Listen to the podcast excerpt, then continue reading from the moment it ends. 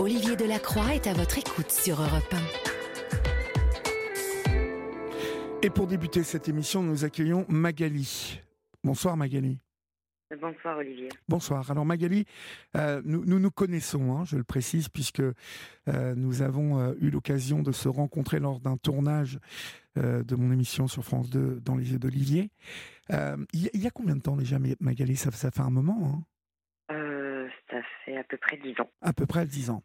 Alors, à l'époque, nous évoquions ensemble votre vie, la vie d'une d'une jeune enfant, puis d'une une adolescente, euh, embarquée par euh, sa mère, euh, qui était gourelle hein, d'un groupe sectaire, qui tenait vraiment ses adeptes sous emprise. et vous en êtes, vous en êtes échappé, on peut dire ça, Magali, à, vos 18 ans? Tout à fait, oui. oui j'avais, j'avais un peu plus de 18 ans. J'avais, je rentrais dans ma 21e année. oui, effectivement, j'ai réussi à, à m'en sortir, on va dire, physiquement, puisque euh, j'ai quand même malgré tout cette impression que moralement je suis encore dedans, dans le sens où la justice n'a pas fait encore son travail et qu'on attend toujours, euh, on attend toujours l'appel. Et du coup, on est obligé d'y penser, on est obligé d'en reparler, on est obligé de, on attend, on attend un jugement, on attend de, on attend ce statut de victime, et j'ai l'impression de ne pas réussir à avancer euh, et à passer à autre chose tant, tant que c'est pas passé. Et ça reste compliqué encore à l'heure d'aujourd'hui.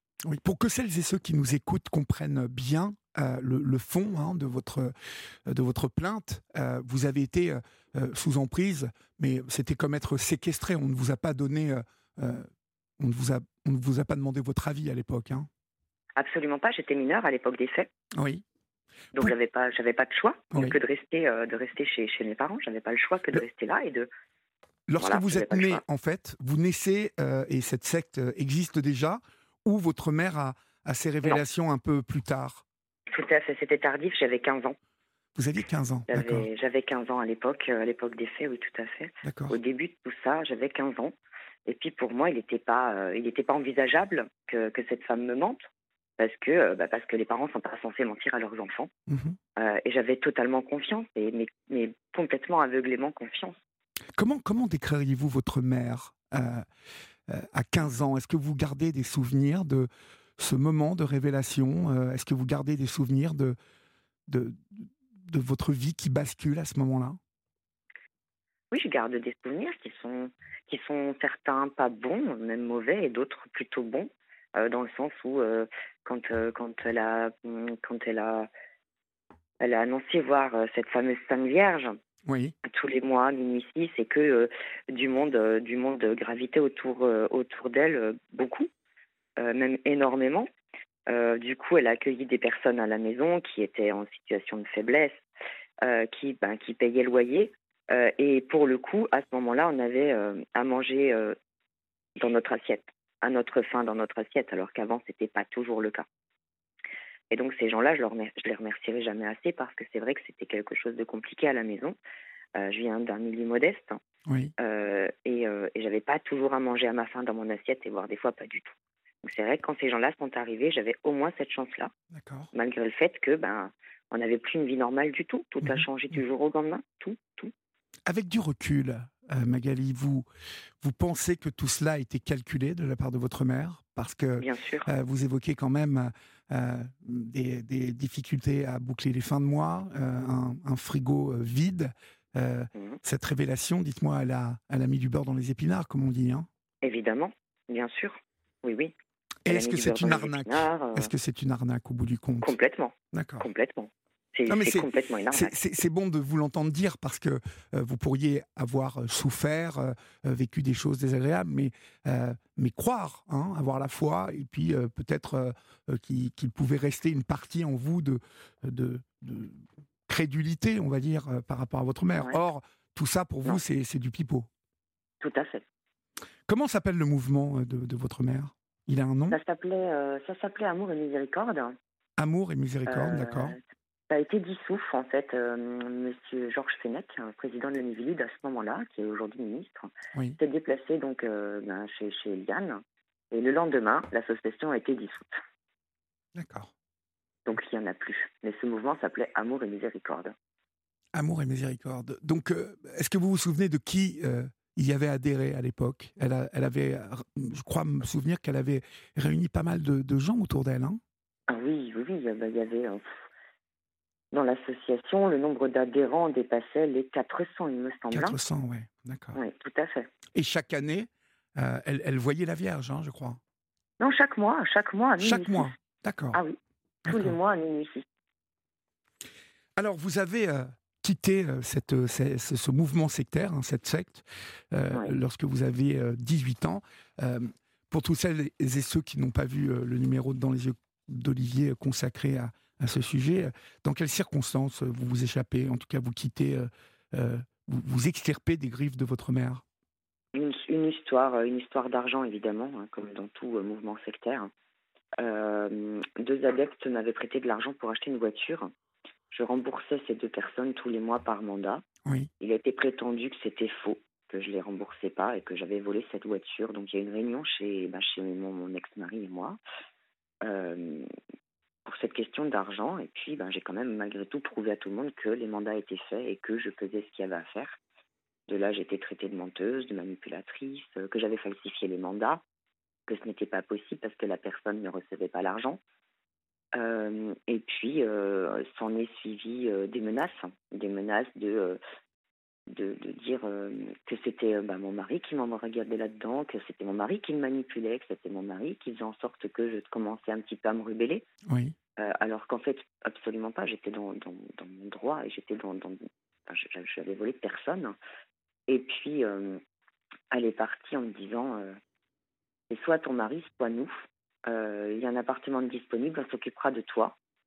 et j'ai refusé. je vais elle a eu une parole qu'elle aurait jamais dû avoir en fait parce que ben elle était elle était censée être une mère donc normalement les parents aiment leurs enfants elle était également une grand-mère d'un petit garçon qui était né très prématuré, euh, à six mois et demi. Et puis on était au mois d'octobre, on devait faire opérer notre petit, euh, notre petit Maxime. Et je lui dis, euh, parce qu'à un moment donné, il était, question de rendre cette, voiture. Je lui dis, mais tu te rends compte qu'on doit opérer ton petit-fils dans deux jours? Et là, elle m'a dit, ton fils n'est pas en sucre. Ça a été pour moi la parole de trop. Oui. Mon fils était en sucre. Oui, il était en sucre. Il avait 6 euh, mois, il faisait 5 kg 2 à 6 mois.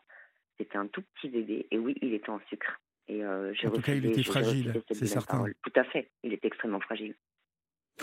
Vous avez fini par porter plainte hein, contre votre mère. Euh, quels étaient les chefs de, de, de, cette plainte? Ah, euh, Abus de faiblesse sur personnes vulnérables. D'accord.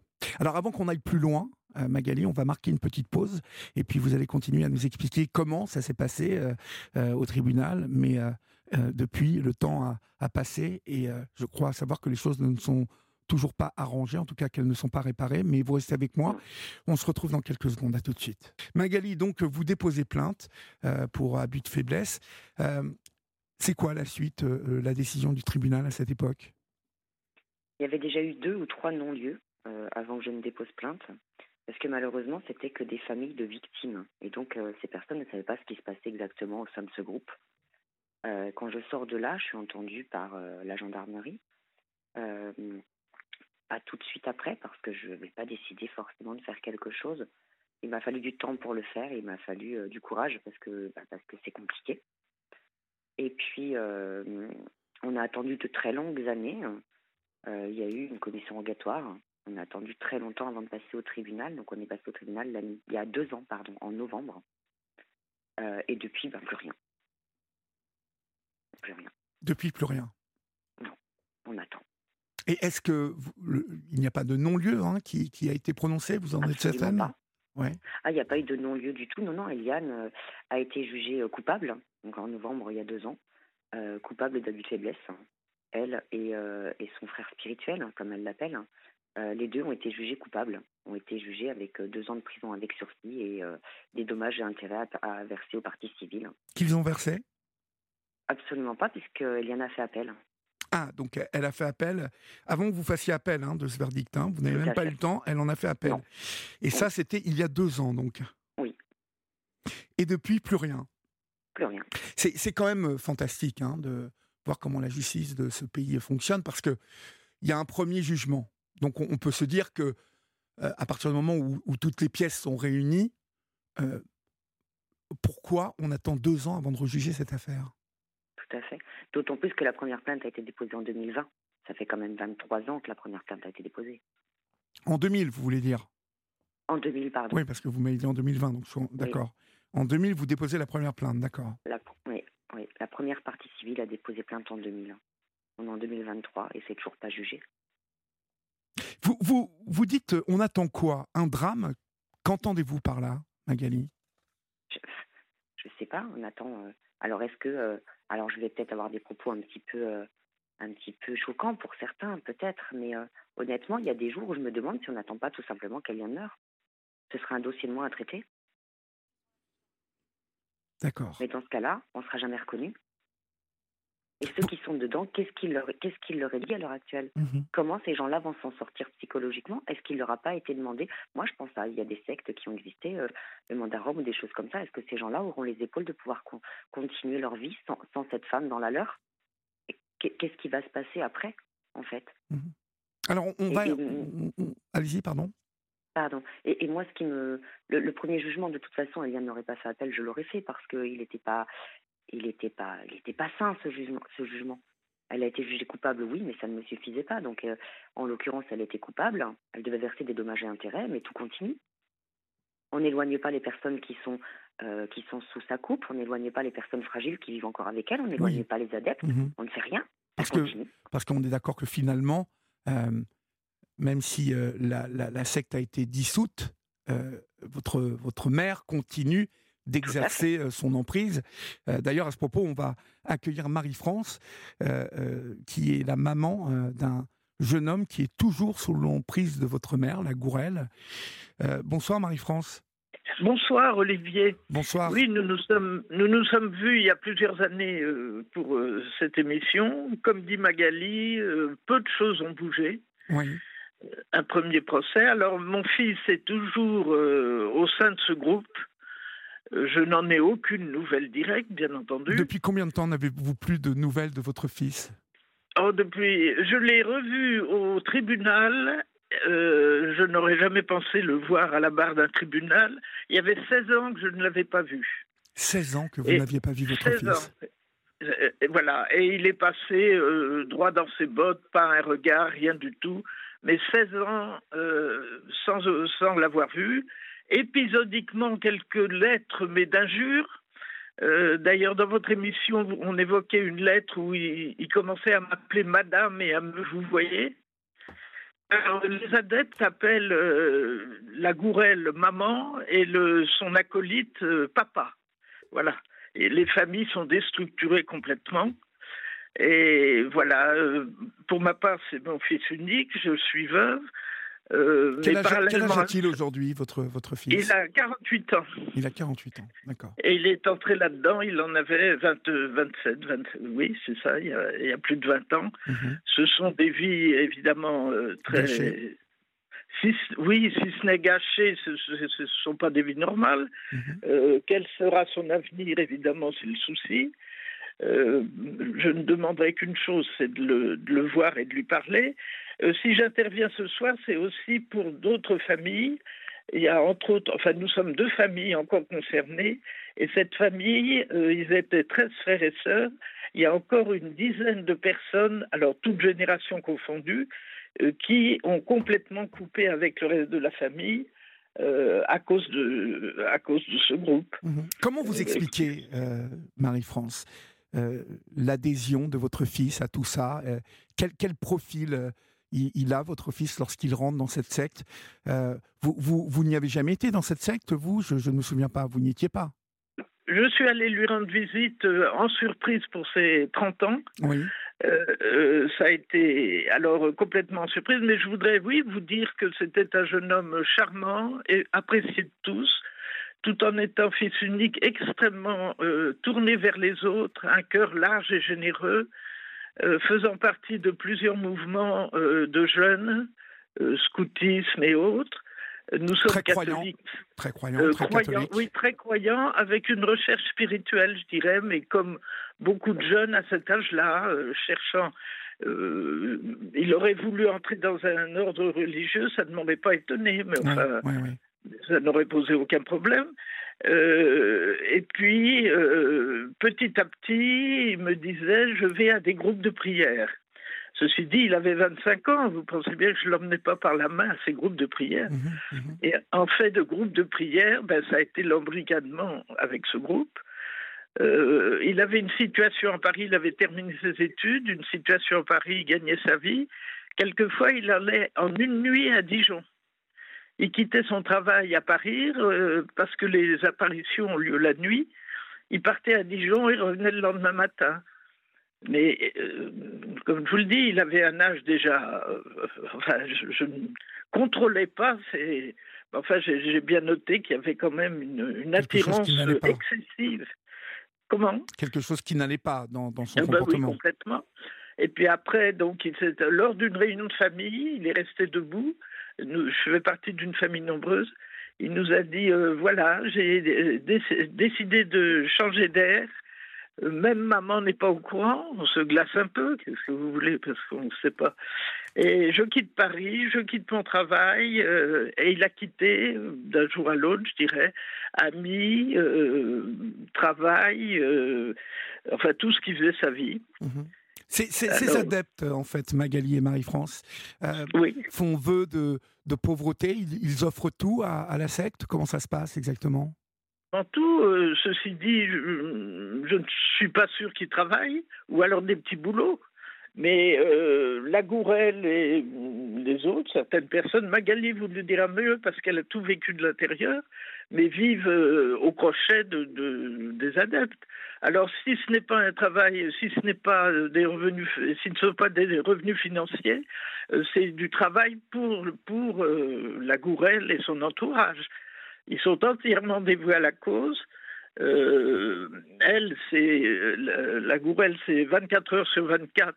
Il faut être branché pour, euh, sur son téléphone, obéir à ses ordres. Elle peut exiger la nuit euh, besoin de je ne sais quoi, mais Magali, donc qui a vécu ça de l'intérieur, a, a, beaucoup plus de détails que moi. Mhm. Et puis alors, petit à petit, moi, je continue à écrire. Je continue encore de temps en temps, mais c'est sans réponse, ou alors des lettres d'injures.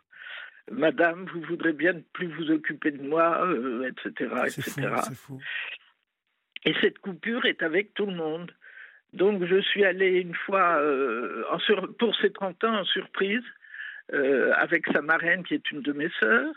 je ne peux pas dire nous avons été bien accueillis, mais enfin avec difficulté, on nous a d'abord dit qu'il n'était pas là, mais on a attendu et on l'a vu.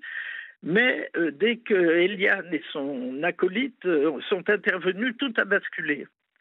Euh, je lui avais dit, bah, tu vas venir dîner avec nous, on fait une petite réunion, des, neveux devaient passer dans le coin, on dîne ensemble, etc. Oh oui, il avait l'air content.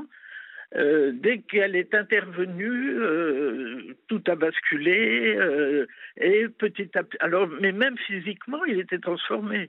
Il tremblait, il était blême et il a décommandé tous les projets. Et alors là, j'ai su, j'ai eu en détail ce qui se passait à l'intérieur, enfin au moment où Eliane lui parlait.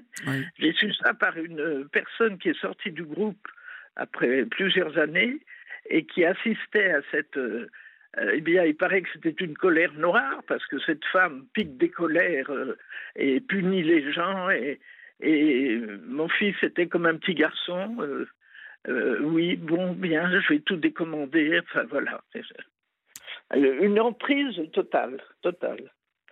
Euh, il y a eu d'autres événements, mais enfin, je ne veux pas vous abreuver de trop de non, détails. Non, mais c'est intéressant, racontez-nous. Hein. nous sommes euh, donc une famille nombreuse et il y avait quatre couples de, de, de mes neveux avec une, à peu près 14 enfants, enfin, ils sont nombreux. ils sont allés en surprise pour ces 40 ans, donc 10 ans plus tard. Euh, arrivé devant la maison, ils savaient où était euh, la, propriété. Euh, ils ont très nettement vu mon fils derrière une vitre. Quand ils ont demandé à le voir, enfin derrière une fenêtre, quand ils ont demandé à le voir, on lui a dit il n'est pas là.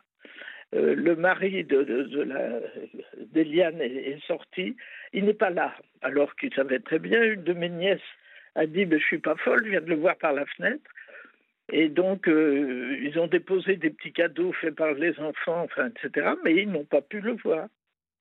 À partir du moment, euh, Marie-France, euh, où ce garçon est majeur, est-il compliqué pour vous de, vous porter plainte Pourquoi, en fait? Parce qu'il est majeur, il, a, il, est, il est arrivé dans cette secte majeure.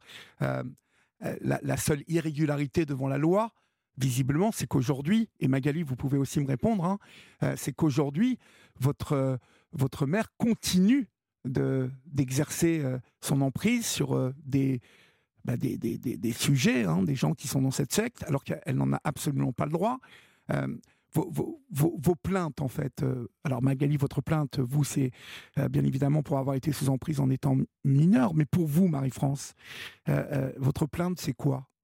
Abus de faiblesse. Abus de faiblesse. C'est très difficile. Il y a une loi, une loi qu'on appelle la loi Abou-Picard, qui date, de, je crois, de 2003 et qui concerne justement les dérives sectaires. Alors, c'est abus de faiblesse. Nous, nous étions 12 parties civiles euh, certaines, malheureusement, certains sont décédés. Ça dure depuis tellement longtemps. La, procédure a été extrêmement longue. Pour vous donner une idée, il y a eu quatre juges d'instruction, cinq renvois, 148 auditions, euh, plus de 2000 pièces au dossier, mais rien ne bouge à l'heure qu'il est. Alors, abus de faiblesse, mais il est vrai qu'étant majeur, c'est très difficile de, de faire quelque chose. On est libre de penser ce qu'on veut. Du moment, on nous répond du moment qu'il n'y a pas de trouble à l'ordre public. Alors ça, euh, voilà.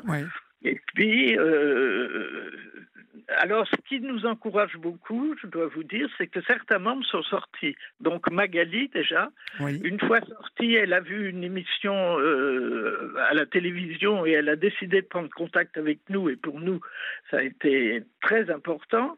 Et une autre famille est sortie dont trois membres étaient euh, au sein du groupe. Et ça, pour nous, c'est ce qui nous maintient dans l'espoir parce que euh, ben, ça veut dire que certaines personnes peuvent en sortir. Finissent par sortir. Mais ils vous ont aussi raconté comment ça se passait à l'intérieur. Eh ben voilà, ça c'est précieux pour nous de savoir, mais l'emprise est totale, il faut obéir, il y a des punitions, euh, il y a des réunions dans lesquelles on est jugé. Alors moi, je, vous dis, je n'y ai jamais été, je j'en ai, pas fait partie, mais tous ceux euh, qui en sont sortis ont le même discours. Des, gens de tribunaux, on se met autour d'une table, il faut faire avouer euh, les pires, les pires comment dire, les pires méfaits. Et dites-vous bien, mon fils a porté plainte contre moi pour abus sexuels. Ah, votre fils a porté plainte pour, contre vous Voilà. Alors ça, je n'aurais jamais pensé en arriver là, j'aurais jamais pensé. Ceci dit, ça ne m'a pas forcément atteint parce que j'étais très averti de ce problème des faux souvenirs induits. induits. Euh, et j'ai su que plusieurs personnes du groupe avaient eu la même accusation, euh, c'est-à-dire que... Vous lui mettez ça dans la tête oui, on leur met ça dans la tête. Prie bien, prie bien. Tu vas voir, quand tu étais petit, ta maman, rappelle-toi. Hein. le lendemain matin, ils arrivent en disant ben, en effet, je crois bien que voilà, je crois bien qu'il s'est passé ça. Mais enfin, je n'aurais jamais pensé être convoqué au commissariat de mon quartier, j'habite Paris. Euh, pour, pour cette raison, enfin, euh, qui est complètement. Mais je vous dis, je fais la part des choses, sachant que c'est le coup classique. Euh, qu'il n'y a que ça qui intéresse la gourelle finalement, enfin que ça et l'argent. et, et, puis voilà, c'est comme ça que ça fonctionne. Magali, Magali, euh, Magali, ça se passait comment euh, Vous gardez quel souvenir du fonctionnement de la secte? Marie-France évoque des, des jugements, des réunions comme ça, disciplinaires. Euh, euh, c'était quoi le règlement à l'intérieur? Ça, se passait comment pour euh, tous les membres de la secte? Eh ben, En fait, il fallait une obéissance totale à Eliane. En obéissant à Eliane, on obéissait à Dieu. D'accord. Et, ça allait de où à où obéir à, à Eliane? De, mais de, écoutez, de, la chose, de, de, plein de petites choses, de, plein de petites règles euh, qui pourraient nous paraître tellement euh, risibles. Euh, vous allez faire des couches, vous allez faire des courses, pardon, vous achetez du papier toilette de telle marque et pas une autre, parce que sinon ça va pas, euh, il va, il convient pas, Eliane. Vous achetez des pâtes, c'est telle marque de pâtes, c'est pas une autre marque. La mayonnaise, c'est la même chose. Il faut que votre téléphone soit allumé 24 heures sur 24, parce que si au milieu de la nuit, il a besoin d'avoir un massage, il faut pouvoir venir la masser. Mais euh, il y a des, des, membres qui habitent euh, hors de la maison, c'est ça? Alors, hors de la maison, tout à fait, et dans la maison. C'est ce qu'ils appellent communauté interne et communauté externe. Et ce qui se passe à l'intérieur de la communauté ne doit, ne doit pas transpirer aux membres externes de la communauté. D'accord. Est-ce qu'il y a des enfants euh, qui sont dans cette communauté encore? Eh ben, écoutez, à l'heure actuelle, ça fait 17 ans que j'y suis pas, donc je 18 presque. D'accord. Je ne vais pas vous dire oui, non. Je, vous, ne savez pas en fait. Je ne sais pas aujourd'hui s'il y a encore des enfants qui y gravitent. À l'époque, oui, il y en avait. Oui, les, les derniers sortis, ça remonte à, à quelle époque? Euh, je dirais, euh, je dirais 4 euh, ans ou 5 ans, je sais. Marie-France peut-être serait mieux que moi. Marie-France, les, derniers bah qui sont sortis et qui vous ont raconté comment ça se passait, ça remonte à. Ah, les derniers, les, les, trois personnes qui sont sorties et qui nous ont raconté comment ça se passait, elles sont sorties en 2012. D'accord. Donc ça fait presque 10 ans, hein un peu plus de 10 ans. Ça fait presque 10 ans. enfin, je ne crois pas me tromper, mais oui, c'est ce qu'on avait. Mhm. Oui, en 2012. Et alors là, nous avons eu contact et on a su ce qui se passait, enfin avec plus de détails, on avait déjà un peu su par Magali. Euh, elles se sont portées partie civile. Et justement, je voudrais insister sur un fait, c'est que suite à ce procès, euh, enfin qui n'est pas terminé puisqu'ils ont fait appel, sont considérés comme victimes les anciens adeptes, les adeptes actuels, pas du tout, parce que je pense que la justice euh, estime qu'ils sont là de leur, propre, de leur plein gré. Et nous, famille, euh, famille dont ayant membre de, un membre dans le groupe, nous ne sommes pas considérés comme victimes. Et ça, je trouve tellement injuste, d'autant plus qu'il y a eu, il y a quelques années, un procès qu'on appelle le procès de Lisieux, euh, dont la, la, la d'ailleurs le papier sous les yeux, le gourou a été condamné, mais il y avait un article de loi qui a été accepté qui pourrait faire jurisprudence euh, disant euh, la Cour d'appel de Caen a considéré que les parents, mais également la sœur de cette personne, avaient pu subir un préjudice direct. Euh, un préjudice direct, les résultats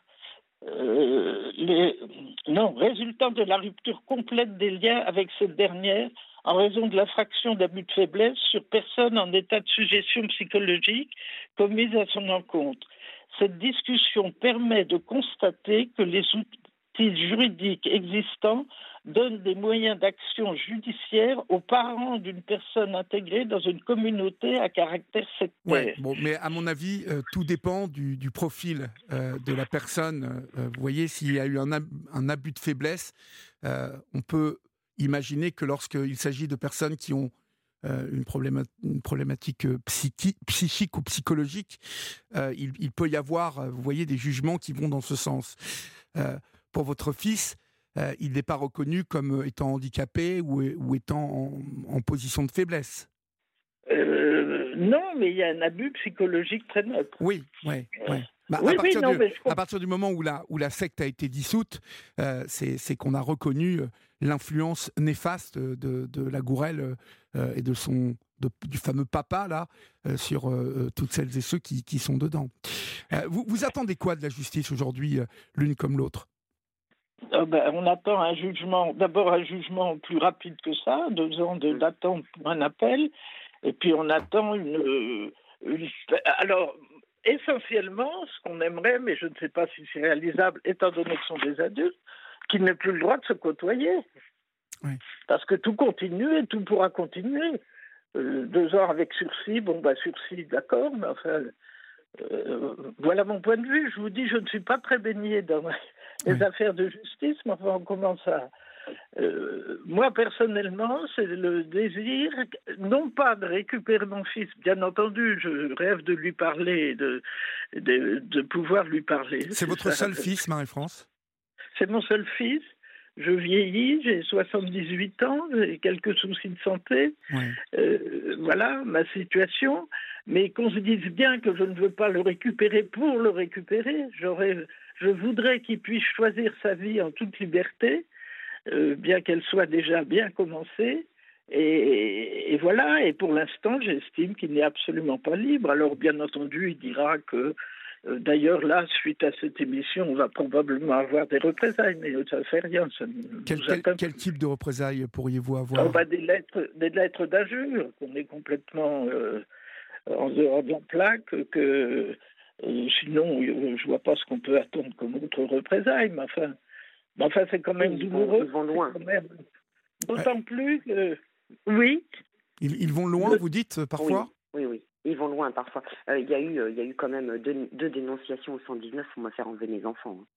Ben oui, Magali, ça a été. Ça a été extrêmement loin. Hein. C'est-à-dire, expliquez-moi ça, Magali.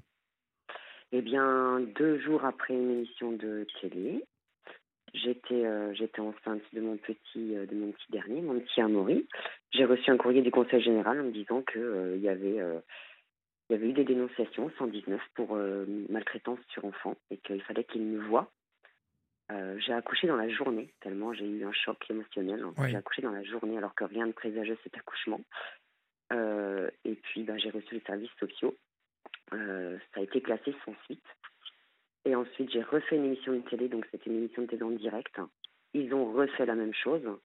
là par contre ça a été beaucoup plus loin. Il a fallu que je passe au tribunal, que mes enfants aient un avocat que j'explique la situation et je savais très bien d'où est-ce que ça venait. Euh, ça a été classé euh, sans suite également, avec une petite accolade sur le sans suite euh, du tribunal qui disait que ça faisait nul doute que les plaintes 119 venaient d'Amour et Miséricorde, et aujourd'hui on en a la preuve. Dans le dossier, on a la preuve que, effectivement, ça vient bien de là-bas. Et, lorsque justement des gens portent de, fausses accusations comme ça, est-ce que vous avez porté plainte contre eux et est-ce que ça a vu le jour, la plainte? Tout à fait, j'ai déposé plainte. Ben, de base, euh, c'est anonyme le 119 hein, donc j'ai déposé plainte contre X. Euh, même pas deux mois après, la plainte a été euh, classée sans suite. J'ai reçu un courrier comme quoi la plainte était sans suite. ça, je trouve ça incroyable. Je trouve ça incroyable. Aujourd'hui, aujourd'hui, c'est quand même l'arme, l'arme atomique hein, d'appeler le 119 pour mettre la zizanie dans une famille. et, c'est fou parce que, à l'inverse, vous voyez, les, les, dénonciateurs qui, qui, donc euh, plaident, mais avec euh, des mensonges, eh bien, ne sont jamais poursuivis. Et euh, malgré les plaintes, ils ne sont jamais poursuivis. En tout cas, c'est très rare. Très rare.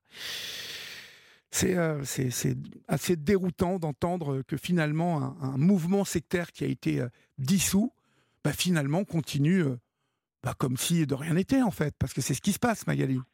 Mais c'est ça. Et puis, on se dit, mais la, justice ne fait rien, en fait. On se dit, mais nous, on subit encore parce qu'on ose dire les choses, parce qu'on ose parler, on subit encore de ces gens-là et on les laisse continuer à nous faire subir.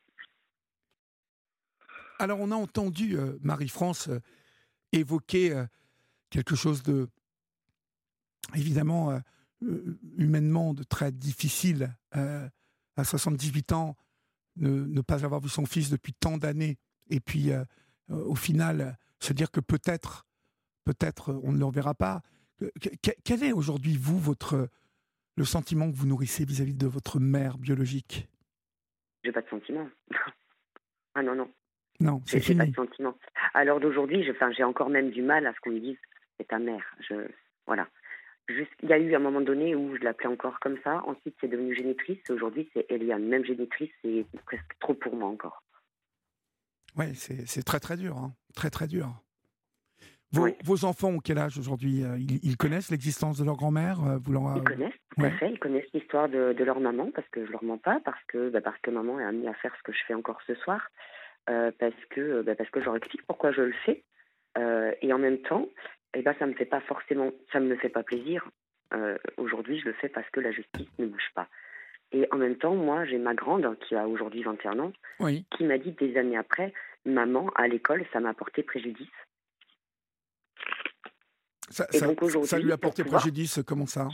Ben, que, que, leur maman passe à la télé pour dénoncer ce que je dénonçais, euh, parce que les enfants comprennent pas, les parents en parlent entre eux, les enfants comprennent pas, et donc ils se moquent un petit peu, et donc euh, et ça a été, euh, Tamara était victime de chamaillerie à l'école. Et donc là, ben, quand j'ai décidé de, de, de, dire oui à certaines émissions qui, qui, contactaient l'ami Vilude, j'ai demandé à mes enfants, est-ce que vous voulez bien que maman le fasse? Parce que peut-être à l'école vous allez être enquiquiné, et peut-être que je vais faire en sorte que non, mais peut-être que je les ai avertis. Et tous m'ont dit oui. Tous m'ont dit oui, maman, tu peux le faire. On veut que tu le fasses parce que c'est important, maman. Vous, vous, vous n'avez pas peur pour votre grande de 21 ans Elle ne sera jamais attirée par sa grand-mère et aucun de vos enfants Jamais. Non, non. Ils savent trop le mal. Euh, ils connaissent bah, les familles de victimes. Euh, toutes, les familles qui en sont sorties ils les connaissent. Euh, ils voient la douleur, ils comprennent.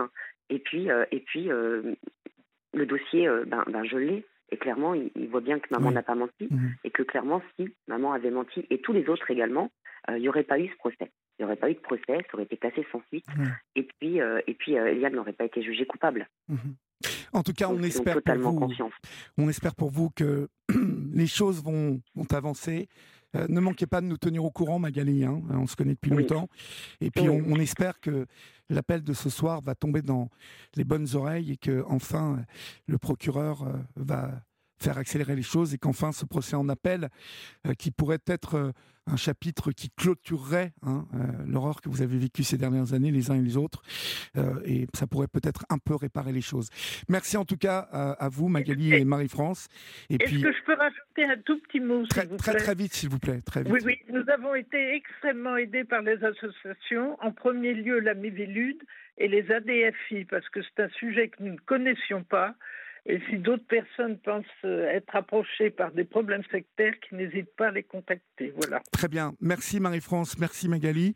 Et puis, euh, on, on, vous souhaite plein de courage. Au revoir, mesdames. Merci Olivier. Au revoir. Au revoir.